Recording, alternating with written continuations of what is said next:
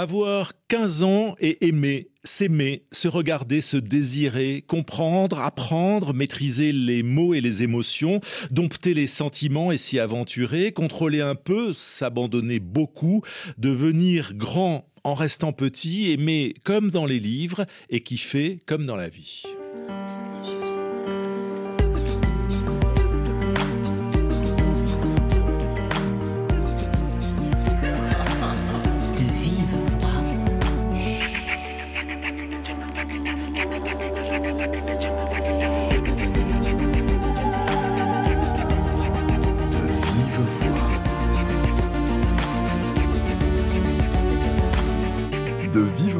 Pascal Paradou.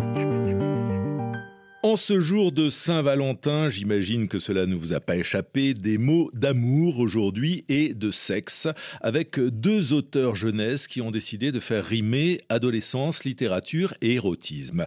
Bonjour Maureen Desmailles. Bonjour. Vous publiez un premier roman intitulé La chasse aux éditions Thierry Magnier dans la collection L'Ardeur, l'histoire de Max qui a 17 ans et, dont le genre est indéterminé, qui va donc s'éveiller à la vie, à l'amour et à la sexualité. Est-ce qu'on peut parler euh, d'une collection érotique, L'Ardeur?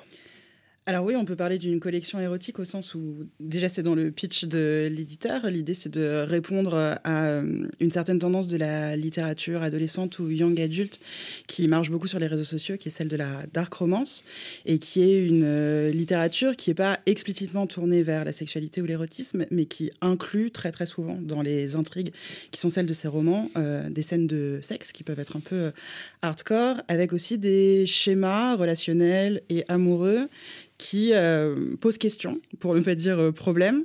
Et du coup, euh, l'éditeur Thierry Magnier répond avec l'ardeur à, à cette tendance-là, avec des livres qui, plus que mettre en scène des scènes de sexualité, questionnent aussi ce que c'est que à la fois le désir à l'adolescence et aussi l'écriture du désir pour les auteurs et les autrices de la collection.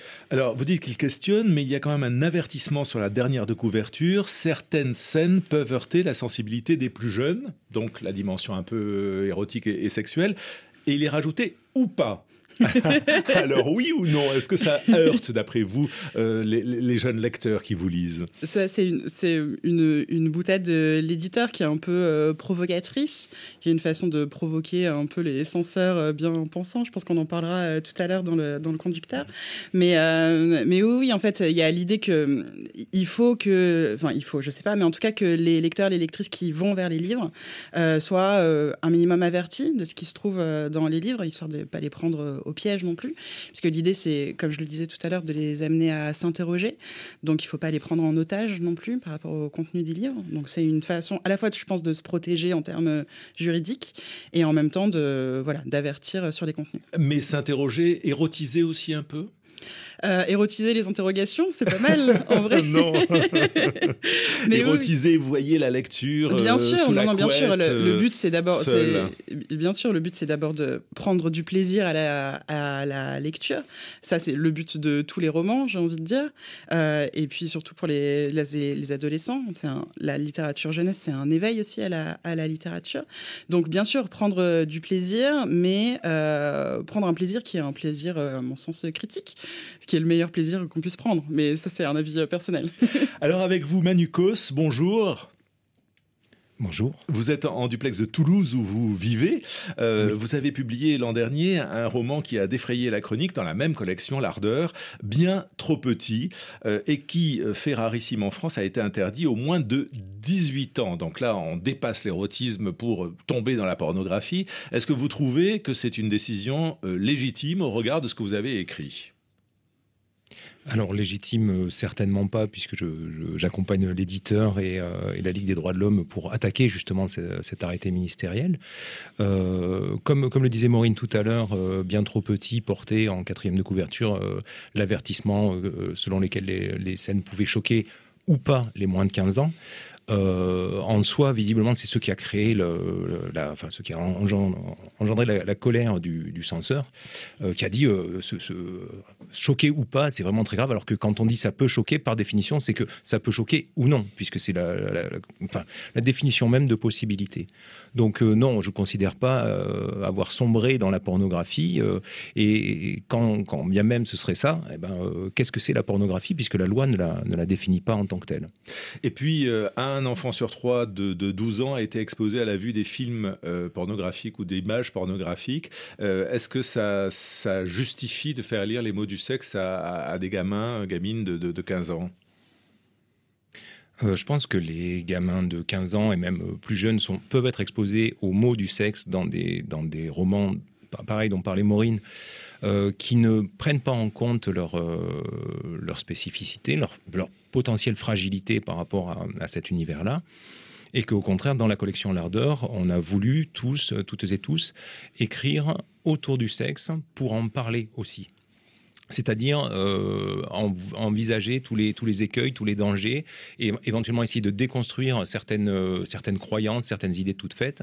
Et c'est exactement ce qui se passe dans, dans, Bien trop petit, puisque les, les scènes qui ont posé problème aux censeurs sont des scènes qui, immédiatement après euh, qu'on les a lues, euh, sont mises en perspective par, par une lectrice qui dit, bah voilà, ce que tu écris là, avec cette violence-là, pourquoi tu, tu penses ça? Qu'est-ce que qu'est-ce qui t'a amené à, à, écrire ça, considérer euh, le sexe comme ça. Et donc, il s'agit bien de déconstruction. Et, pas simplement de premier degré. Ah, absolument pas, oui. Manu Maureen euh, Desmailles, comment parler euh, d'amour et, donc de sexe à, des adolescents qui voient des, vidéos et, écoutent du rap On y réfléchit en écoutant Booba, qui avait annoncé de plus vouloir faire d'album en, en 2021 et qui, trois ans après, se dédie avec Ad vitam aeternam.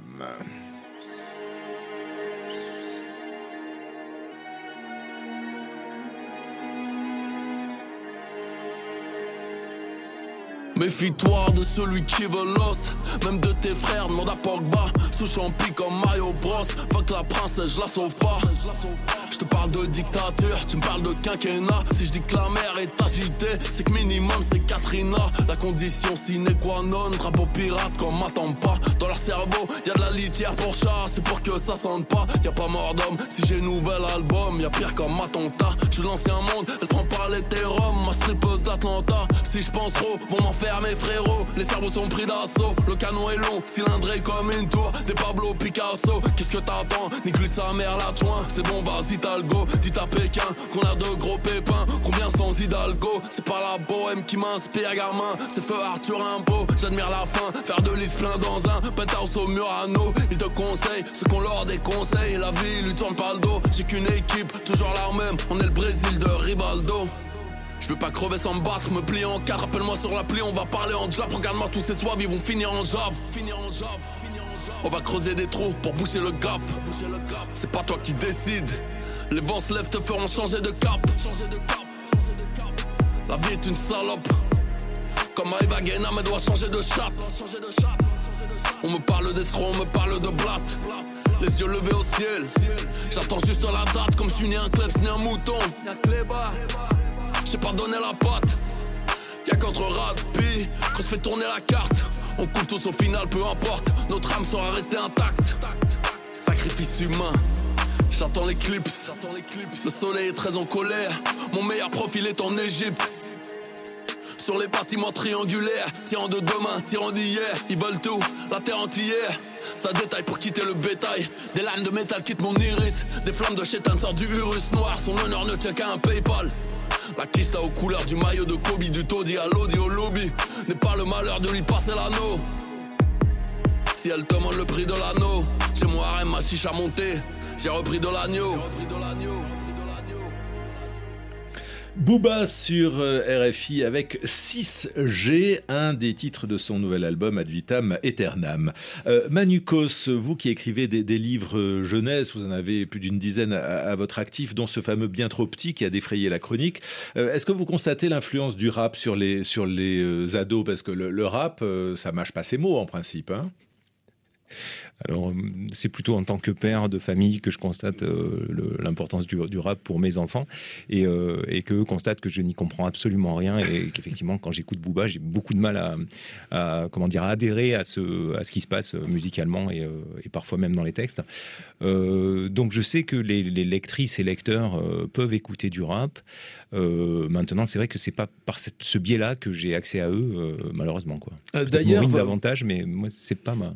votre écriture est très classique avec des, avec des guillemets. Hein. Euh, c'est bien écrit au sens euh, où ça pourrait être euh, étudié en classe. Il n'y a, pas, a pas de gros mots particulièrement. Il y a des mots du sexe, mais, mais c'est pas vulgaire. Alors, sur Bien trop petit, il y a une, il y a une volonté d'avoir un personnage qui s'exprime comme pourrait s'exprimer un adolescent de 14-15 ans, même si on m'a reproché qu'effectivement, il a une certaine. Euh, une certaine écriture peut-être un peu euh, un peu polie, comme vous disiez tout à l'heure hors antenne. Euh, alors quand vous me dites que c'est écrit de façon classique, je vais prendre ça comme un compliment. J'ai essayé d'écrire des choses un petit peu nouvelles et bon peut-être pas révolutionnaires, mais voilà, oui, bah, c'est écrit comme, comme on pourrait écrire à l'heure actuelle, dans la mesure surtout où Grégoire, le personnage principal, est ce qu'on appelle un écrivain, enfin, est un écrivain amateur. Euh, qui, écrit des fanfictions. Voilà. Donc euh, il y a des passages qui sont écrits comme des petites histoires qu'il invente en se, euh, en se connectant à, Internet et en copiant un petit peu, en refaisant ce qu'il voit. Alors, on va raconter en, quelques phrases, quelques mots, euh, l'histoire de Bien trop petit, puisque ce, fameux Grégoire est un petit garçon, enfin un jeune homme de 17 ans, euh, qui euh, considère qu'il a un, sexe bien trop petit. Et bien évidemment, tout le monde se moque. et là, par exemple, vous utilisez bah, tous les mots possibles à propos du, du, sexe masculin, mais voilà, ça reste, ça reste dans les mots d'usage en ce moment. Euh, alors, tous les mots possibles, je pense hein. que non, parce qu'il y, y, a toujours euh, des possibilités de, de, métaphores et de comparaisons qui sont, qui sont fort riches. Euh, effectivement, il a un langage assez cru. en fait, Grégoire, euh, dans les vestiaires de la piscine avec sa nouvelle classe de seconde, est l'objet d'une remarque moqueuse d'un camarade. Et, et cette, cette remarque toute simple, en fait, le traumatisme, le traumatise énormément. et ça remet en question tout ce qu'il est. voilà. Donc c'est donc c'est la fragilité en fait du personnage. Voilà. Voilà. Et, derrière la fragilité du personnage, il y a la, fragilité de petit peu de la figure masculine qu'on peut avoir bah, aussi bien à l'adolescence que qu'après en entrant dans l'âge adulte, où, euh, où, il me semble que, que, nous les hommes, pour le dire comme ça, euh, sommes un petit peu euh, obligés de, faire bonne figure par rapport alors aussi bien à la taille du, pénis que que par rapport à des attitudes, par rapport à, des façons d'envisager l'amour ou la, ou la relation à, à d'autres personnes. Et, et donc par ce traumatisme, euh, Grégoire va redécouvrir, va commencer à découvrir tout ça, euh, et à travers aussi l'écriture. Et, donc il est un peu complexé, il pratique, euh, bah, comme tous les adolescents, l'autocaresse, les autocaresses, et lui s'échappe dans l'écriture, en effet, en, imaginant des, des histoires érotiques. finalement, c'est un roman qui raconte aussi la puissance de l'imagination et la puissance de l'écriture. Oui, c'est un roman qui parle beaucoup du fantasme, c'est-à-dire qu'est-ce qu'on construit euh, comme image de la sexualité, en particulier quand on n'est pas au contact de la sexualité directement. Donc, euh, comment ce garçon-là se fait un univers mental et il rencontre, puisque puisqu'il écrit euh, sur, sur un forum de fanfiction, il rencontre un personnage lecteur, alors on ne sait pas à quel genre il ou elle appartient, un personnage lecteur qui, qui en fait critique ce qu'il écrit et essayer de lui dire mais qu'est-ce qui se passe réellement dans ta tête, quelles sont réellement tes envies, euh, qu'est-ce que tu rechercherais, qu'est-ce que tu voudrais, qu'est-ce que tu attendrais dans la sexualité. Et en faisant ça, bien sûr, euh, elle va le, enfin je dis elle, mais bon, elle va le pousser à, modifier aussi son écriture, donc à, changer son, sa façon de, même de fantasmer. Alors pour savoir comment euh, réagit un, adolescent qui vous lit, j'ai demandé à, Colin, qui a 17 ans, qui est en stage à RFI, de lire un extrait de Bien trop petit, mais alors de le lire sans savoir à l'avance ce qu'il allait lire, donc sans savoir que c'était une scène de sexe dans une ferme. Celui-ci, assis sur une meule de foin, caressait son impressionnante érection, son sexe rose tendu comme une arme. Ses cuisses tremblaient, il semblait sur le point de jouir, fasciné par le spectacle des deux amantes.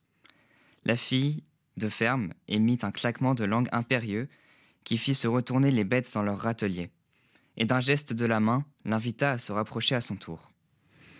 Je m'attendais pas à lire euh, ce genre d'extrait. Dans ce que je lis, j'ai pas trop l'habitude de, lire des scènes, on va dire, aussi explicites. Ça te choque? Bah, Je suis pas habitué, donc je dirais que je suis surpris, oui.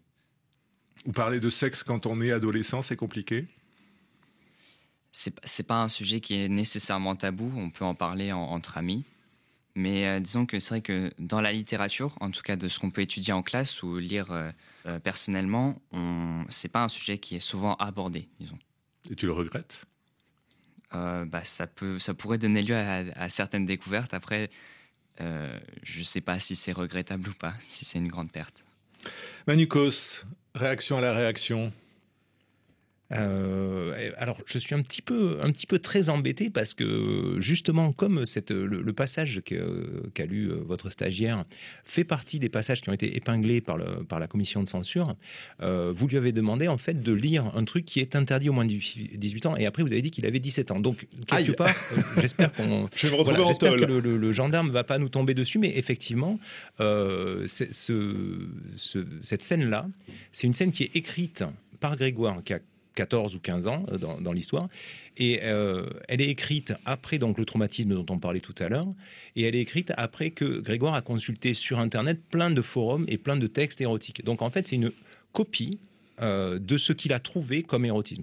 Et quand on regarde, vous parliez d'écriture classique, en fait, il s'agit effectivement d'un érotisme, ce que moi j'appelle le porno à la papa, c'est-à-dire les textes qu'on pouvait trouver quand moi j'étais ado, donc des textes qui viennent des années 50, 60, même des années 80, avec des clichés. Euh, j'ai essayé de, rajouter des petites choses qui sont un petit peu différentes, mais il y a, beaucoup de clichés, tous les clichés du porno en fait. Donc là, c'est effectivement une scène pornographique, euh, ou en tout cas euh, une scène de sexe écrite de façon crue, mais dans le roman, elle est doublement mise en perspective. Maureen euh, Desmailles, vous qui sortez à peine de l'adolescence. oh, à peine, j'ai dit. Quelle est votre expérience de, lectrice? Est-ce que vous avez une expérience euh, Manukos parlait de, ces romans un peu pornographiques qu'on pouvait lire quand on avait 15-16 ans, il y, a, une trentaine d'années. Euh, est-ce que quelle est votre expérience, vous, plus jeune de lectrice? Euh, de lectrice de textes érotiques, vous voulez dire mhm. euh, Alors moi, c'est des textes que j'ai pas consommés à l'adolescence, pour le coup, mais que j'ai commencé à lire. Alors, c'est pas complètement vrai. J'ai un souvenir très très ému d'une euh, lecture d'un bouquin de Nora Roberts, qui est une, autre, une autrice américaine qui s'appelait Bayou. J'ai lu ça chez mes grands-parents, je devais avoir 14-15 ans. Et c'est de la romance, c'est pas de, pas de l'arlequin, mais il y a des scènes de sexe dedans. Et je me souviens de ça parce que je trouvais à la fois le, texte très nul, enfin, vraiment, je trouvais que c'était pas bien. Et en même temps, je suis allée au bout du truc, donc il y avait une sorte de souffle, en fait, euh, narratif qui était euh, assez euh, impressionnant, même si, même si le texte n'était pas, était pas, hyper bien. Et après, adulte, et notamment quand j'ai commencé à me poser des questions sur le type de texte que je voulais, moi, écrire en tant qu'autrice, c'est des textes vers lesquels je suis allée, les, les Harlequins, ce, genre de, ce genre de collection, pour voir un peu ce qui s'y fait comment est-ce que le texte, le sexe est écrit euh, justement dans ces textes-là. Euh, donc, euh, mon expérience est une expérience plutôt, disons. c'est pas une expérience de lectrice au premier degré, c'est une expérience technique en fait, puisque j'y vais moi en tant qu'autrice pour me demander comment je vais écrire et voilà pour, pour voir un peu ce qui existe déjà quoi. Alors, on, va parler de, votre, de votre roman, euh, Maureen Desmailles, euh, qui est donc publié dans cette collection euh, L'Ardeur et qui s'appelle La Chasse. tout à l'heure, je disais que le, personnage de Manu Hukos avait 17 ans, mais je me suis trompé, c'est le vôtre qui a, qui a 17 ans, qui s'appelle Max, et qui se sent invisible, qui se sent complexé, qui se ronge les ongles. Donc là aussi, il y a une difficulté de, de l'adolescent. Vous, vous mettez cette, cette difficulté à être dans votre roman comme un a priori. Oui, avec une possibilité d'identification. Oui, voilà. Euh, c'est-à-dire que euh, alors, j'ai moins d'expérience que Manu en littérature, euh, enfin, en tout cas en écriture publiée et en publication de livres, etc. Euh, mais j'ai l'impression que une des clés des romans euh, jeunesse, ado, young adulte, etc., qui fonctionne, c'est euh, une sorte d'adéquation entre le lectorat qu'on imagine et euh, les personnages des romans. Ça ne veut pas dire qu'on ne peut pas écrire des personnages d'adultes ou des personnages d'enfants. Enfin bref, les lecteurs font brassent un peu ce qu'ils veulent, mais en tout cas, dans, dans la littérature qui s'adresse explicitement à ce lectorat, il faut une adéquation entre les deux. Et cette, cette, ce sentiment d'être invisible, pas destiné à de grandes choses, d'être toujours en fait euh, au pied du mur. Moi, c'est un souvenir très prégnant de ma propre adolescence. Et du coup, oui, je suis partie, euh, je suis partie de là. Et ce personnage, Max, euh, est un personnage, c'est-à-dire qu'il n'est ni il ni elle, mhm. il est Yel. Pourquoi ce choix? Alors, c'est pas, c'est pas, il est pas Yel au sens où c'est pas, j'ai pas écrit un personnage qui est explicitement un personnage non binaire. J'ai écrit un personnage dont on ne connaît pas le genre. Euh, donc euh, on peut le lire euh, en tant que lecteur, lectrice, comme un garçon si on veut le lire comme un garçon, une fille si on veut le lire comme une fille, une personne non binaire si on veut la lire comme une personne non binaire. La liberté est vraiment laissée pour le coup au lectorat et c'est une façon pour moi d'engager mes lecteurs et mes lectrices dans une réflexion sur leurs propres a priori quant au genre, quant aux attitudes, quand on quant au comportement, notamment euh, en matière de euh, relations sentimentales, amoureuses et sexuelles. Mais la question du genre aujourd'hui, dans cette tranche d'âge-là, c'est-à-dire grosso modo entre 15 et 20 ans, ça devient, c'est devenu une question très importante et, et très structurante quand même.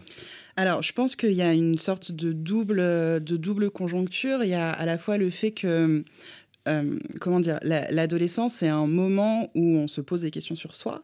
Euh, donc, on se pose des questions sur son identité. L'identité euh, dans nos sociétés, c'est forcément l'identité de genre à un moment donné.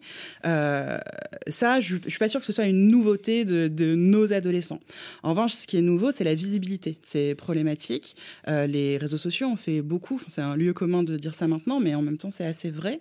Instagram a fait beaucoup, TikTok a fait beaucoup. Il y a beaucoup de communautés de contenu euh, et ou militants et critiques qu'on peut trouver euh, qu'on peut trouver en ligne. Et du coup, il y a une, un, débat qui est ouvert et qui est pour le coup public.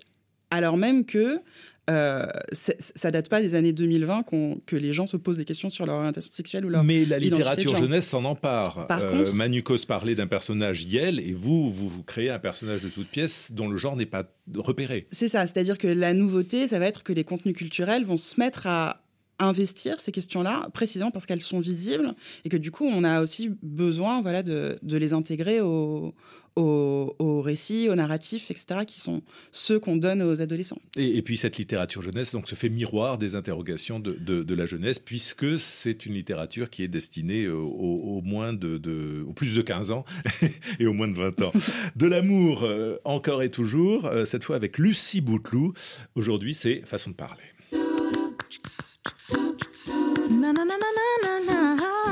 Façon de parler, hein. façon de parler. Façon de parler.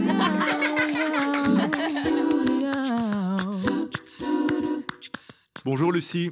Bonjour Pascal. En cette Saint-Valentin, vous êtes plutôt cœur ou sexe Sexe ou cœur ah bah moi, vous savez, je suis assez fleur bleue. J'aime bien les mots doux, j'aime bien les compliments.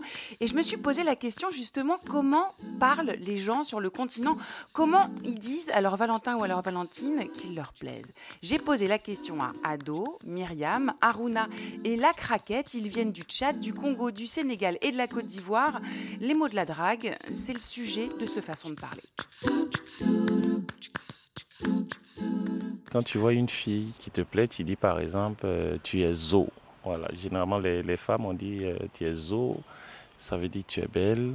Zo parce qu'en fait c'est le diminutif de Zoli, c'est ça? Voilà, euh, je suis fan, je suis enjaillé. Je suis fan de toi, quoi. C'est ça. Mais nous on dit je suis fan. Je crois qu'au Congo, c'est beaucoup plus direct. Hein. oui, les garçons disent tu es vrai bord. Ah, y a, Myriam n'est pas du tout d'accord. non, non, vrai bord, et souvent, ce sont les garçons qui le disent à leurs copains. Mais quand il veut dire à, la fille ou à la femme qu'il est en train de draguer, il dit euh, oh, vraie petite. Ah, aux vraie petite, hein Ça veut dire ah, tu es jolie, hein Vraie petite. Mais quand il dit à ses amis, ah, j'ai rencontré une, vraie mort Moroboé, donc ça veut dire une jolie fille, elle est tellement, elle, elle est canon. Et comment on dit au Tchad alors? Au Tchad, euh, pour draguer une fille, on dit euh, martier, titier, ma reine. Parce que les filles, euh, chez nous, elles aiment la beauté d'abord.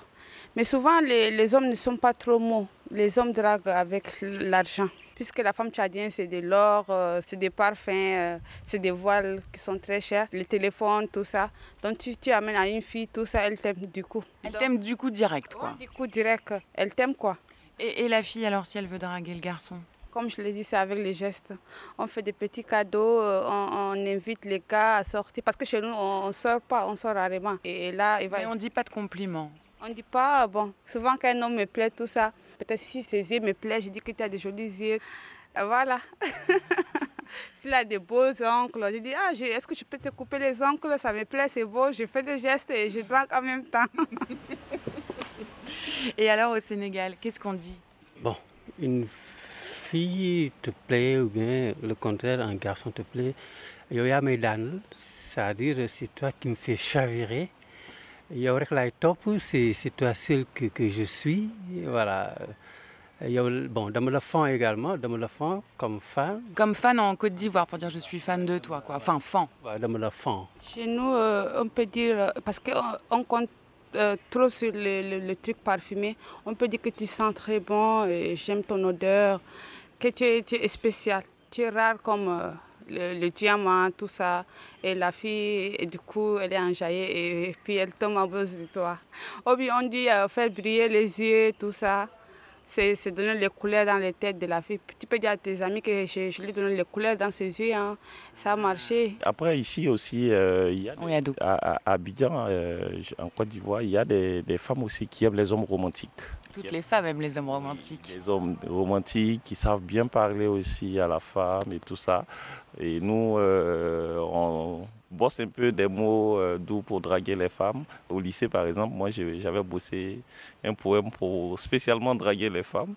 Les femmes, donc c'était pas une en particulier, c'était les femmes en général, quoi. tu le ressortais à chaque fois. Oui, mais après, tu sais, tu, tu peux draguer une femme et elle peut ne pas accepter. Après, tu recherches une autre conquête. Ah. Voilà. Donc, tu avais ton kit. Moi, j'avais bossé et je disais, par exemple, depuis que l'acide de ton charme a atteint le métal de mon cœur et que la poussée d'Archimède risque à tout moment de soulever la soupage de ma timidité, je me sens attiré par une force potentielle à l'égard de ta beauté. Donc c'est un poème que j'avais bossé par cœur et quand je vois une femme, je récitais pour la charmer, pour, et ça marchait souvent. Hein. Qu'est-ce que tu en penses toi Myriam? En tout cas, moi je pense que les jeunes de cette génération, surtout là à Kinshasa, ah, ah, ah, ah, ah, ah les poèmes et tout ça, beaucoup trouvent que c'est dépassé. Ils veulent, tu es pragmatique, qu'est-ce que tu m'apportes? Les, mots d'amour, oui, oui, oui, oui, oui, mais après. Et ça, euh, c'est quelque chose malheureusement qui est en train de disparaître. Hein. Euh, la poésie, le romantique. En fait, euh, je pense que de plus en plus, les filles aiment bien les, les, garçons qui viennent et parlent directement. Du genre Je suis intéressée par toi et je veux ça, je veux qu'on sorte ensemble. Moi, je pense que ces déclics-là, c'était beaucoup plus pour les garçons. Ils en souffrent, hein, les garçons, quand ils doivent suivre la même personne, je sais pas moi, pendant deux ans, trois ans, et la fille, elle est toujours là, elle ne veut pas et tout. Et de plus en plus, les garçons, ils disent, ben, allons-y, ben, si tu veux, tu veux, tu veux pas, tu veux pas. Et il n'y a plus tellement de jeunes qui sont tenaces. Bon, et ben merci à tous d'avoir participé. Au revoir. À la drague. Merci Lucie. Euh, Maureen Desmailles, est-ce que tous ces mots pourraient vous inspirer pour vos prochains romans? Oui, bah, c'est hyper euh, inventif. Hein, je trouve ça hyper euh, intéressant. Le seul truc que je voudrais ajouter, c'est qu'il n'y a pas que les hommes et les femmes qui s'aiment entre eux. Les choses ne sont pas forcément aussi binaires, même si les droits des LGBT ne sont pas les mêmes partout dans le monde. Ça, c'est certain. Merci beaucoup, Maureen Desmailles. La chasse, donc votre roman interdit aux moins de 15 ans, est édité dans la collection L'Ardeur chez Thierry Magnier, de même que votre livre Manu Cause, qui est interdit au moins de 18 ans, bien trop petit, toujours dans cette collection spécialisée qui s'appelle L'Ardeur. De vive voix, Pascal Paradou, programmation Cécile Lavolo, Tiffany Menta la réalisation. Merci aussi à France Bleu Occitanie pour le duplex et tout particulièrement à Wisman El Kayer. À demain et n'hésitez pas à nous suivre en podcast.